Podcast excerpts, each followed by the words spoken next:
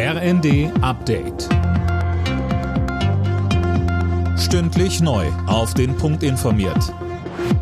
Ich bin Daniel Stuckenberg. Guten Abend.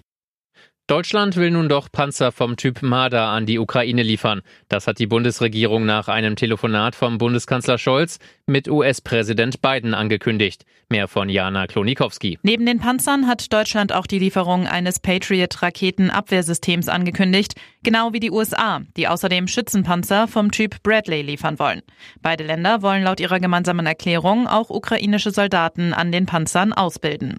Scholz hatte sich lange geweigert, Marder-Panzer zu liefern. Zuletzt war der Druck aber wieder gestiegen, auch weil Frankreich die Lieferung von leichten Kampfpanzern an die Ukraine angekündigt hatte. Russlands Machthaber Putin hat eine Waffenruhe in der Ukraine angekündigt. Sie soll zum orthodoxen Weihnachtsfest von morgen Vormittag bis Samstagnacht anhalten. Die ukrainische Regierung lehnt die Waffenruhe ab und spricht von einer reinen Propagandageste. Mehr Qualität in den Kliniken und sie vor drohenden Insolvenzen bewahren. Das will Bundesgesundheitsminister Karl Lauterbach mit der geplanten großen Krankenhausreform erreichen. Jetzt hat er sich das erste Mal mit seinen Länderkollegen getroffen. Bis Sommer soll ein Gesetzesvorschlag stehen.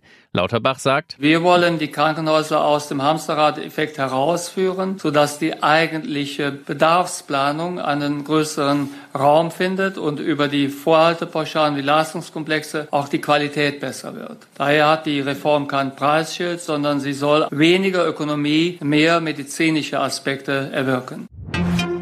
Telefonbetrüger haben eine Erfurter Firma um zwei Millionen Euro gebracht. Der Täter gab sich als Geschäftsführer aus und brachte einen Mitarbeiter dazu, mehrere Überweisungen auf ausländische Konten zu machen. Alle Nachrichten auf rnd.de